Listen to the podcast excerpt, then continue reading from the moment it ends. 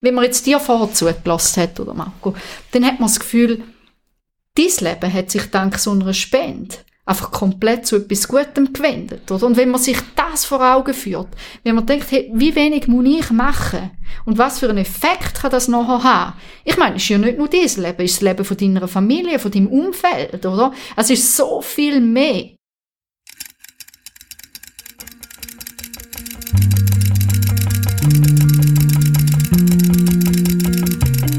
Vatergrad, der Podcast, der fragt, warum Menschen tun, was sie tun und wie sie geworden sind, wer sie sind.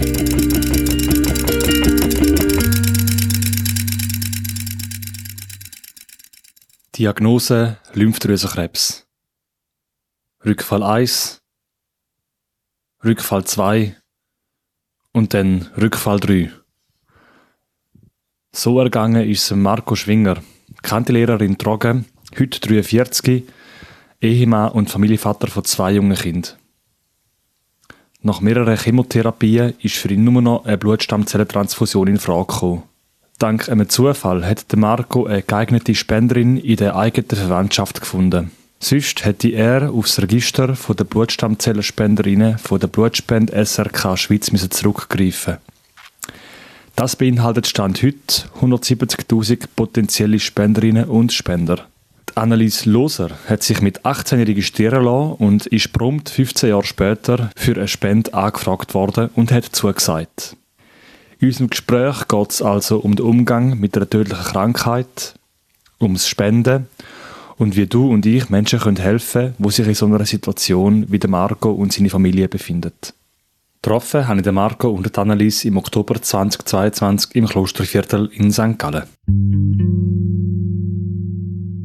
Marco, wie geht es dir heute? Ja, heute geht es mir äh, sehr gut. Ich fühle mich wirklich äh, gesund, fühle mich gut. Ich muss noch Medikamente nehmen, relativ wenig jetzt mittlerweile. Und nein, es geht mir gut, habe wieder angefangen zu arbeiten. Wir haben so ein bisschen, nach dieser langen Zeit eigentlich wieder so ein bisschen Alltag wieder bei uns, äh, bei uns daheim. Ja ist jetzt auch so eine Phase, wo du merkst, der Krebs ist nicht mehr so prominent, dass es nicht anders Platz hat. Also du hast jetzt auch Zeit für andere Sachen. Es ist nicht nur noch der Krebs, der Thema ist. Nein, überhaupt nicht. Überhaupt nicht. Ist eher so gerne, ich muss ein bisschen aufpassen, dass ich es nicht äh, vergesse. Vor allem eben, dass es, äh, mein Immunsystem noch schwach ist. Also es gibt auf einmal Situationen, wenn man so langsam in den Alltag hineinkommt, hat man auf einmal das Gefühl, ja nein, jetzt habe ich ein normales Leben, jetzt äh, kann ich ohne Maske rumlaufen. Ich habe mir zum guten Glück angewöhnt, dass ich, sobald ich in den Raum hineingehe, die Masken anlege.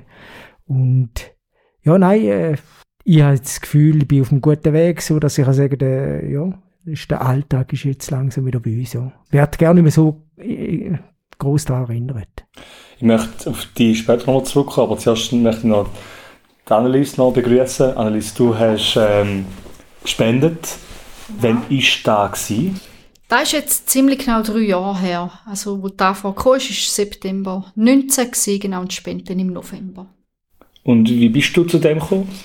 Also, ich habe mich schon jung registriert in dem äh, Stammzellenregister. Ähm, das war bei Blutspenden. Und dort hat es einen Flyer gehabt und dann, wir sind so ein Grüppli und haben gefunden, ach komm, machen wir grad. Und das ist wirklich, als ich 18 war, also 2004. Und 15 Jahre später ist plötzlich eine Anfrage gekommen. Erzähl doch uns mal, wie läuft so eine Spende? Von, von A bis Z. Ich fange jetzt ganz am Anfang an. Und zwar dort, wo es darum geht, sich zu registrieren.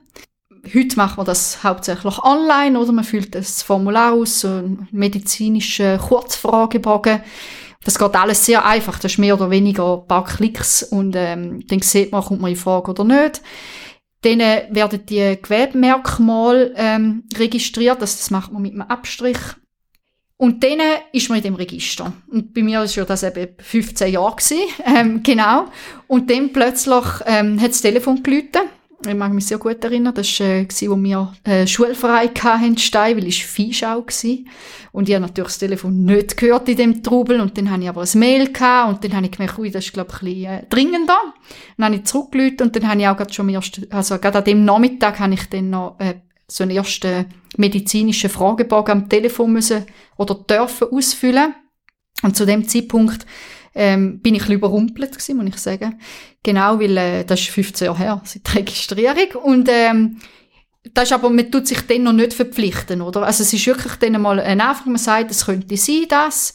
Und dann tut man das mal besprechen. Und wenn jetzt die Anfrage drei Jahre früher noch gekommen wäre bei mir, dann wäre ich nicht in Frage gekommen, weil da hatte ich Babys daheim gehabt und äh, also es muss auch dann der Zeitpunkt noch stimmen, also es müssen ganz viele Sachen stimmen. Wenn man da aber alles erfüllt, geht es weiter, dann wird man eingeladen zum ein großes Blutbild abzugeben, wo dann wirklich nochmal geschaut wird, wie genau ist die Übereinstimmung, kommt man in Frage oder nicht.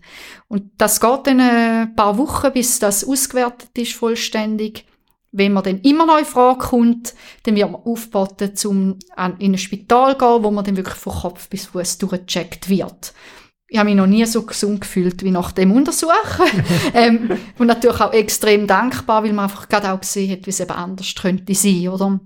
Genau, und dann gibt man nochmal ein bisschen Blut ab und dann geht es einen Moment, da kann verschieden lang gehen und dann kommt dann der Zeitpunkt, wo es dann wirklich darum geht, die äh, Stammzellen zu entnehmen. Und wenn man dann in der Vorbereitung ist, also es gibt dann noch immer wieder verschiedene Gespräche, man hat jederzeit die Möglichkeit, auch auszusteigen aus dem Prozess. Wobei ich da ganz ehrlich muss sagen, wenn man mal drin ist, ähm, dann fühlt man sich emotional mit dem potenziellen Spender schon sehr verbunden. Oder dann, äh, je länger man die, die Tour geht, sage ich immer, ich vergleiche es ein bisschen mit einer Bergtour. Oder man, man fängt an, man läuft miteinander den, an der schwierigen Stelle dann am Seil, oder? Da kann man dann nicht einfach aussteigen und den anderen zurücklassen. Also das macht man wie dann nicht, oder? Also man ist dann, dann wieder, wieder quasi zurück, oder? Von dieser Tour, wenn beide am Ziel sind. Je, je mehr das mal in das Gebirge geht, desto eher ist man aufeinander angewiesen, um dann eben wieder zurückzukommen, oder? Das ist, das ist auch ganz wichtig, denke ich, vom Mindset her, oder? Und, ähm, ja, man, es gibt verschiedene Möglichkeiten, wie man die Stammzellen kann geben kann. Das äh, wird medizinisch entschieden, also da hat man selber keinen Einfluss drauf. In 80 Prozent der Fälle ist es peripher, das heißt über die Venen. Also es ist nicht mehr wie früher, dass man da äh, in den meisten Fällen eine Operation machen muss. Es gibt es immer noch, aber es ist weniger häufig. Und dann tut man mit ähm, vorbereitend dann auf die Spende, wenn man den Termin hat, tut man sich äh, Wachstumsfaktoren spritzen. Das ist einfach, dass die Stammzellen angereichert werden, dass man bei der Entnahme dann auch wirklich genügend Stammzellen kann spenden Und das macht man etwa drei Tage vorher. Und dann geht man zu dem Termin. Und bei mir ist es so gewesen, dass über die Venen entnommen werden. Und dann äh, ist man drei, vier Stunden ist man beidseitig äh, angehängt an einer Maschine. Es geht dann wie so, wie bei einer Dialyse kann man sich ein vorstellen, durch so eine Maschine durch und kommt wieder am anderen Ende rein, einfach ohne die Stammzellen. Und nach drei, vier Stunden ist das erledigt und ein gesunder Körper produziert die Stammzellen nachher wieder nach und dann ist der Kreislauf in dem Sinn wieder geschlossen. Du kennst die Person, wo du deine Spende gegeben hast? In meinem Fall habe ich sie nicht kennt. Also das ist eine unbekannte Person, ja, wo ich gespendet habe. Ja, eben manchmal gibt es das für Verwandte kann gespendet werden, aber in meinem Fall jetzt nicht so gewesen. Hättest du das Bedürfnis, zum wissen, ob die Person gesund worden ist? Das ist das Gute. Das ist wirklich von Anfang an wird einem das immer klar gesagt, oder? Also man hat kein Recht darauf, ähm, zu wissen, wer der Empfänger ist. Mit dem muss man sich am Anfang damit auseinandersetzen. Kann man das? Kann man das nicht? Im Grundsatz sehe ich es so, oder? Es gibt eigentlich gibt's, gibt's keine einfache Art, das Leben können zu retten. Und ich glaube, das sollte im Vordergrund stehen. Es sollte nicht im Vordergrund stehen, wem man es rettet. Weil wenn man einen Unfall anläuft, kann man auch nicht entscheiden, hilft man dieser Person oder nicht. Nur ist es viel, viel einfacher, in dem Fall ein Leben zu retten, wie beim Unfall. Oder man muss viel weniger Kompetenzen mitbringen. Wo hat deine Spende stattgefunden? Die hat in Zürich im Universitätsspital stattgefunden auch da kann man sagen, oder? Also die, die medizinische Betreuung, die ist von A bis Z immer sehr, sehr kompetent gewesen. Also vom ersten Telefonat über den ganzen Prozess bis hin zu noch der Entnahme und jetzt auch danach äh, Checks, wo man hat. Also man kommt regelmäßig wieder einen Fragebogen über, wo man kann ausfüllen kann. Einfach, da, da schauen sie wirklich, dass das nie einen Grund gibt, dass man sich unsicher fühlen müsste. Marco, wie hat sich dein Bezug zu deinem Körper verändert? Ich habe so angenommen, wie er ist, wirklich. Ich habe auch jetzt seit der ganzen Phase habe ich gemerkt, dass ich meinen Körper viel besser kennenlerne. Also ich habe meistens äh, vor der Ärzte wieder können sagen, dass ich einen Rückfall habe. Und zwar mit ganz kleinen Anzeichen schon. Ich habe den Ärzten auch jedes Mal schon können sagen, ohne dass wir einen Untersuch gemacht haben, jetzt ist der Tumor wieder am wachsen, jetzt müssen wir sofort schneller mit der Chemo starten, also wir kommt ganz einen anderen äh, Bezug zum Körper. Ich habe wirklich viel mehr wahrgenommen. Vorher bin ich so im normalen Alltag hinein und ja, vielleicht mal eine Baby oder Sportverletzung oder so, aber mehr nicht. Ist aber schon so gewesen, dass ich so, also ich habe im Oktober 2016 habe ich so die ersten Symptome gehabt. Äh, sind das komische Symptome gewesen, wie Juckreiz. Und dann hört das nicht auf und dann gehst du mal zum Arzt und dann sagt dort der Ärztin, ja, sie können dann auch gegen die 40, dann ist das normal, dass es so ein bisschen, äh, Juckreiz kann geben, so ein bisschen Salbe nehmen. Und so habe ich wirklich bei acht Monaten lang zum Arzt gegangen und habe immer wieder neue Sachen gehabt und immer hat man wieder etwas äh, gesagt, ja nein, da, da ist nichts, da ist nichts. Und irgendwann selber habe ich so das Gefühl gehabt, ja, also ist wirklich gedanklich, habe ich schon für mich überlegt, da habe ich echt einen Krebs. Da weiss ich noch genau, wie ich in die Schule gelaufen bin, Schule aus angeschaut habe, schlechte Nacht gehabt und mich gefragt, da habe ich einen Krebs. Und das war fünf Tage vor, wo ich dann erfahren habe, ja, ich, ich habe ihn. Also hast du intuitiv schon etwas gemerkt? Ja, ich habe gemerkt, das ist nicht mehr normal, weil alles, was alles bei mir war. Also da sind ganz komische Sachen gewesen und, und ja, dann bin ich wirklich, habe ich nicht mehr schlafen. Ich habe einen ganz hohen Puls gehabt, den ganzen Tag. In der Nacht auch, irgendwie 100, 100 Schläge pro Minute und habe nicht mehr schlafen. Und dann äh, einen Arzttermin abgemacht, sie hat das Herz abgelassen und hat gesagt, ja, nicht mehr heimfahren, nicht ins Auto steigen, wir rufen gerade den Taxi und sie gehen in den Notfall. Was hat dich am Leben behalten, zum zu sagen, nein, ich gehe den schmerzvollen Prozess? Da ist ja ein ganz großer Punkt, das ist äh, die Familie. Also es ist da, wo ich die Diagnose hatte, ist, äh, die Tochter war eins und äh, die Frau war äh, schwanger noch. Und dann ist für mich wie klar gewesen, da, da, da wird jetzt gekämpft, äh, egal was kommt. Äh, dazu ist dann noch gekommen, dass ich ja einen Lymphdrüsenkrebs hatte und da sage ich jetzt eigentlich, äh, ist äh, ganz eine gute Chance zum, zum gesund werden. Nach der ersten Therapie schon. Darum ist ich weg gewesen, ja gut, dann machen wir das einfach. Also da ist wie, ja, da gehe ich jetzt durch für die Familie, äh, für mich. Ich würde sagen, was mir auch noch ganz äh, entgegengekommen ist, ist, dass ich sehr viel Sport gemacht habe vorher. Also ich bin körperlich recht fit gewesen, ähm, bin auch so ein schon auf dem, auf dem Badmintonfeld ein Kämpfer gewesen und so hat man mich kennt und darum da ist man sich auch entgegengekommen. Da haben auch die Ärzte immer gesagt, also da ist alles nur möglich gewesen, weil ich wirklich so Zweig bin und auch jetzt während der letzten fünf Jahre immer wieder Sport gemacht habe und geschaut, dass ich fit bin. Ist sicher ein Unterschied, so die erste Diagnose und dann nachher kommt der erste Rückfall, der zweite Rückfall, also wenn es heisst, man hätte wieder einen Rückfall, also es ist umso mehr, dass das kommt, umso schwieriger ist zum Verarbeiten. Also ich weiß schon noch, dass ich, und der zweite Rückfall war, ist schon so gewesen, oh, schon wieder, man hat viel brüllt und das war nicht nur ein Tag gewesen, also dann tut man wirklich ein paar Tage da verarbeiten. Und irgendwann ist dann wieder gekommen, so, mal jetzt, nehmen wir den Angriff, das kommt gut. Wie macht man da, dass viel Brüllen nicht zu einem permanenten Jammern wird oder zu einer Depression fast?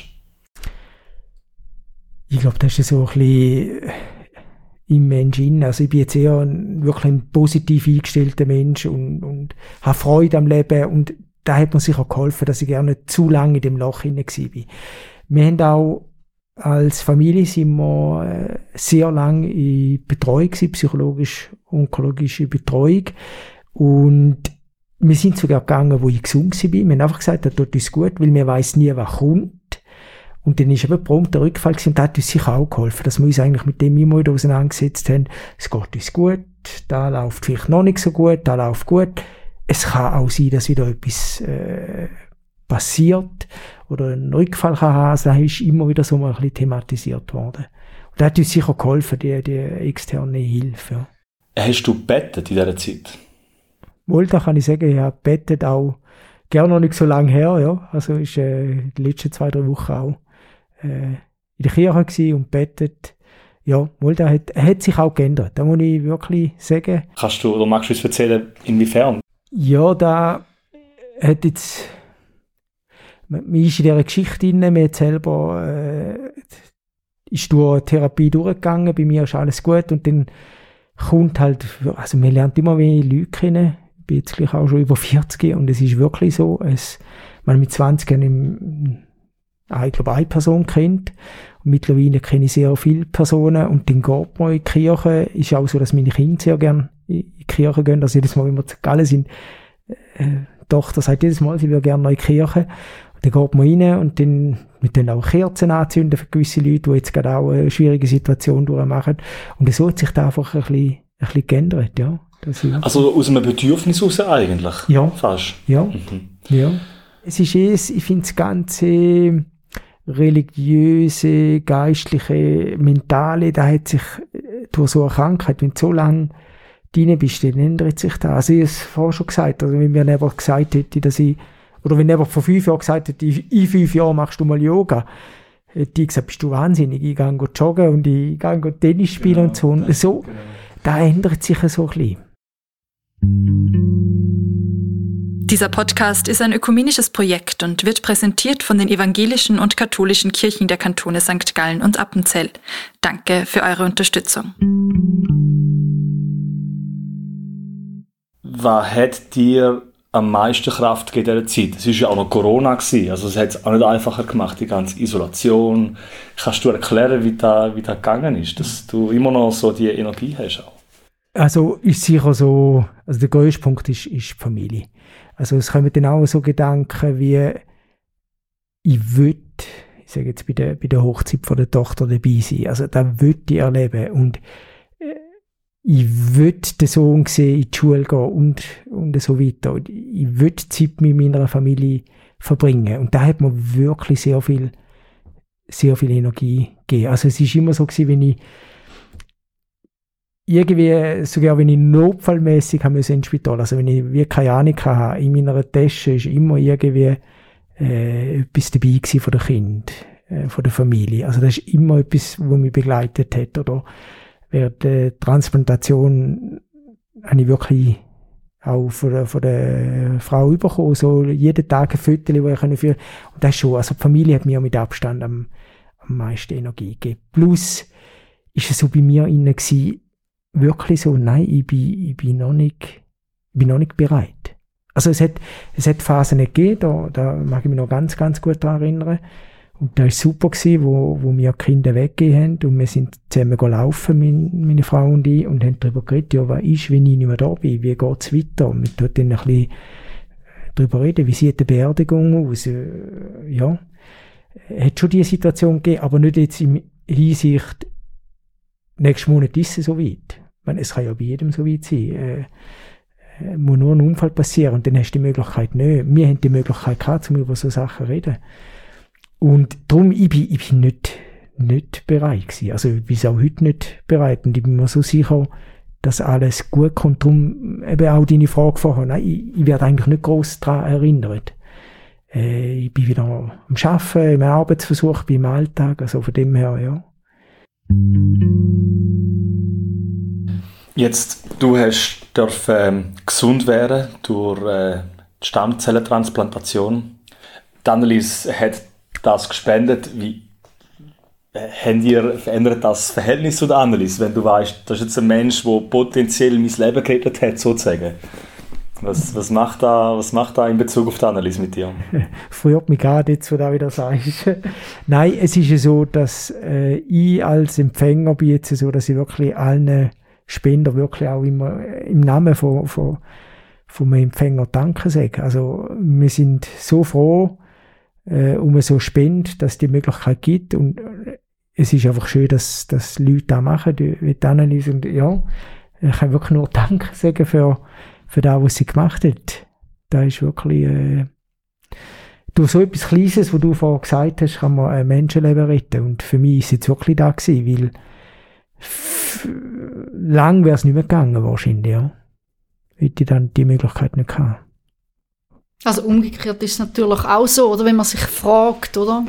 Was macht einem denn glücklich im Leben? Wieso suchen wir auch die Verbindung zu anderen Menschen? Oder dann ist es am Schluss dann auch die Dankbarkeit zu spüren. Mhm. oder? Ist etwas, was einem einfach gut tut. Oder das, da kommt auch noch dazu, oder? Das ist dann die Sinnhaftigkeit, wenn man so etwas auch macht. Nebst dem, dass man jemandem etwas Gutes kann tun tut es einem selber eben auch gut, oder? Weil man mhm. spürt die Verbindung. Und der Mensch hat immer schon Verbindungen gebraucht, oder? Würdest du sagen, du hast eine Verbindung gehabt zu dieser Person, die anonyme Person, wo du, wo du, wo du gespendet hast? Ja, vielleicht ist es noch ein bisschen im grösseren Sinn zu sehen, oder im ganzen Kontext. Aber es ist schon so, oder? Also, wenn die Anfrage kommt, bist du emotional sehr, sehr weit weg. Sowieso von dem Thema, gerade wenn es 15 Jahre seit der Registrierung her ist. Aber du gehst eben mit, mit dieser Person eigentlich den Weg und du weißt, die Person ist jetzt auch angewiesen, dass du den Weg mit ihr gehst. Und da hast du eine Verbindung, ohne dass du eigentlich die Person kennst. Und das ist ein bisschen ein äh, spezielles Setting. Aber ich würde es sogar wirklich noch in einem größeren Kontext sehen und einfach generell das ist, das ist vielleicht der Begriff von der Solidarität, oder, wo man da auch lebt. Ich meine, da, da gibt es andere Beispiele auch. Das ist jetzt nicht nur Stammzellenspende, das kann auch, kann auch mal finanzieller Natur sein oder sonst. Aber es ist einfach, der, es tut einem selber gut, eben nachher zu wissen, die Dankbarkeit ist da und das tut dem eigenen Gemüt gut. Mhm. Also das muss man auch sehen. Jetzt, du hast einmal gespendet, du könntest wieder spenden. Ich könnte im Prinzip wieder spenden. Ich glaube, was einfach wichtig ist da, oder? Ich bin jetzt äh, bald 36. Ähm, da gehört man schon ein bisschen zu den älteren Spender. Also im Prinzip ähm, sind sie froh um, um junge Spender, ähm, weil einfach da ähm, ja, die Qualität da besser ist.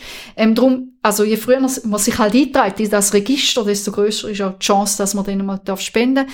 Ähm, ich glaube, jetzt bei mir wäre jetzt die Chance am grössten gewesen, dass die gleiche Person nochmal Stammzellen gebraucht hätte, dass ich dann nochmal gespendet hätte. Oder halt jemand aus der Familie dann, oder? Was würdest du jungen Menschen empfehlen oder wie könntest du junge Menschen motivieren zum Spenden?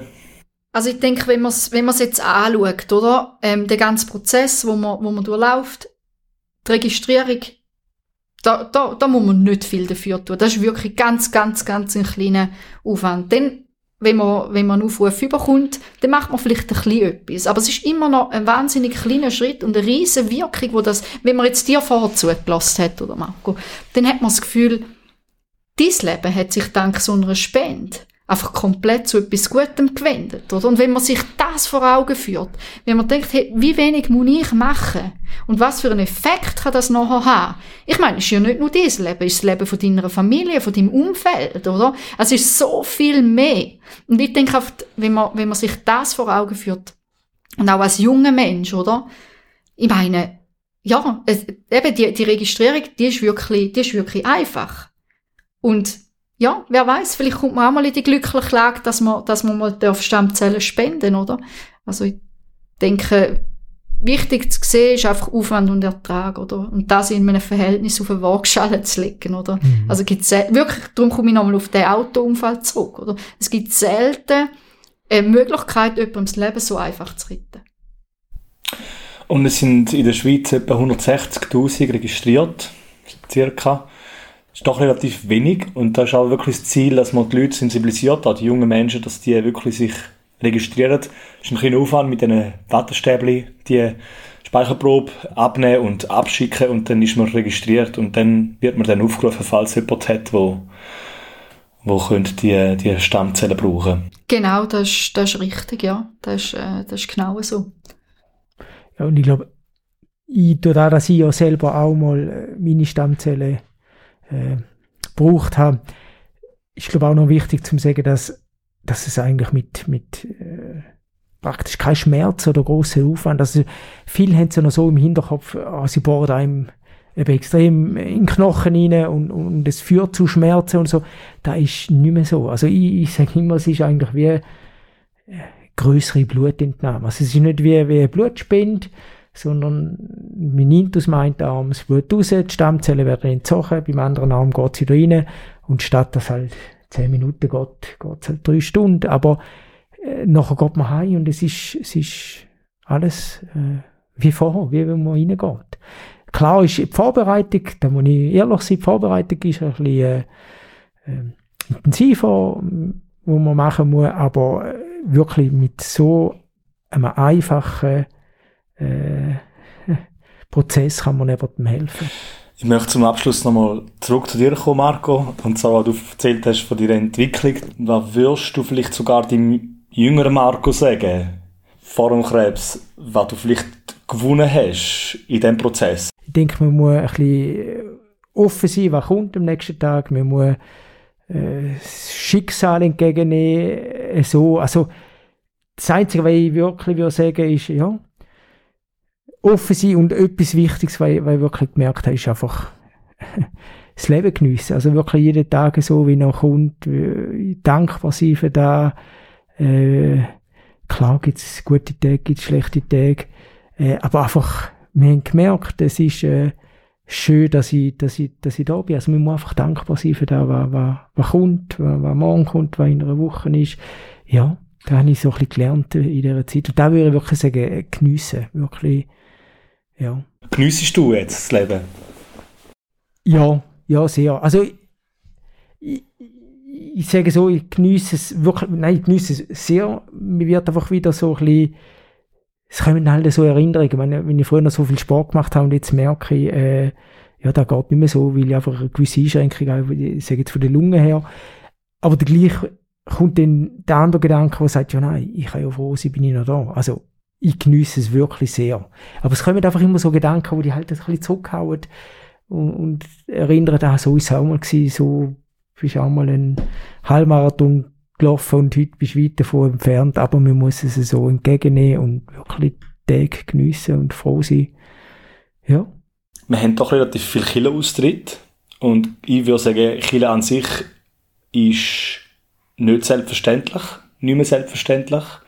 Vielleicht jetzt nicht gerade regional, aber schauen wir aus in die Welt. Milo Rau hat gesagt, 90% der Kirchen in Belgien werden geschlossen. Hat ihm der Bischof dort äh, erzählt. Du hast jetzt, du profitierst und deine Familie profitiert, so ich das verstanden habe, von dem, dass es Kirche gibt. Was muss Kirche bieten, dass dass du etwas kannst mitnehmen von dem. Ja. Dass du dort weiterhin dort gehst und kannst Kraft tanken. Ja. Ich glaube, ich bin noch ein bisschen zu weit weg von dieser Frage. Mhm. Und also da bin ich jetzt ganz ehrlich, ich bin auch austreten aus der Kirche, aber schon länger und ich bin es immer noch. Mir fängt sich dann an, wenn man aber die Geschichte durchmacht, wie ich, wieder mit dem auseinandersetzen. Und darum sage ich, ich bin zu weit weg. Ich bin jetzt sozusagen wie im Start von dem, dass ich wieder mal in eine Kirche gehe, dass ich wieder mal beten tue. Kind gehen gern. Mir tut sich dann auch überlegen, ja, was passiert mit dem Kind weiterhin. Äh, man, es fängt in der Schule schon an mit dem Religionsunterricht. Wie, wie, wie nimmt man den wahr und alles. Ähm, und darum sage ich, ist die Frage für mich ein bisschen weit, noch zu weit weg. Wo, also, ich kann da nicht einmal sagen, wo bin ich in fünf Jahren in Bezug auf die Kirche. Bin ich immer noch austreten, bin ich wieder dabei, sind Kind wieder äh, oder sind Kinder irgendwo dabei? Ja, wir sind wie am Anfang, weil wir jetzt sozusagen wieder ein bisschen in Kontakt gekommen sind. Dann kann man vielleicht sagen, es ist mehr eine Art eine Sehnsucht, wo vielleicht wo Raum findet. Kann man das sagen? Ja, ja, ist wirklich so eine Sehnsucht. Man tut sich dann überlegen, wo kann man da, wo kann man, wo kann man, ja, betten, wo kann man äh, seine Wünsche, seine Gedanken bringen. Und dann ist halt Kirche wirklich eine Möglichkeit mit Kerzen anzünden, mit für Personen beten. Das ist das, was wir jetzt gemacht haben und so sind wir in Kontakt gekommen wieder mit, mit der Kirche der letzten. Aber eben, wir sind wirklich am Anfang. Also da ist so. Und ich kann nicht sagen, wo ich, wo ich fünf Jahre, zehn Jahre bin, wo, wo Kinder sind. Äh, wir lassen es zum Beispiel auch offen, was Kinder wollen. Wir haben jetzt einfach mal so, sie den Religionsunterricht kennenlernen vielleicht wollen sie wieder mal beitreten, da, ja, verschliessen will man den Weg nicht. Auch mir oder auch ich bin jetzt wieder offener geworden, wie, wie auch schon. So. Aber ich finde es umso spannender, oder? Mal die Stimme von jemandem zu hören, der sagt, wie austreten. Und darum, ähm, ja, sehr spannende Gedanken. Ich wünsche dir alles Gute auf deinem Weg und danke schon mal für deine Offenheit und äh, auch dir, Annelies, danke schon mal wenn du willst tätig werden, dann geh auf die Internetseite blutstammzellspende.ch und registriere dich mit einem einfachen Verfahren. Folge uns zudem auf Instagram, wo wir dich mit Aktualitäten auf dem Laufenden halten. Besuch uns zudem auf www.vatergrad-podcast.ch und auf unserem TikTok- und Facebook-Kanal. Wenn dir die Folge gefallen hat, gib uns doch eine positive Bewertung mit 5 Sternen und schick mir dein Feedback auf gabriel.vatergrad-podcast.ch. Vielen Dank fürs Zuhören und bis bald.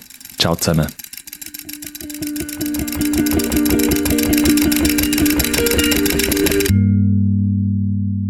Vatergrad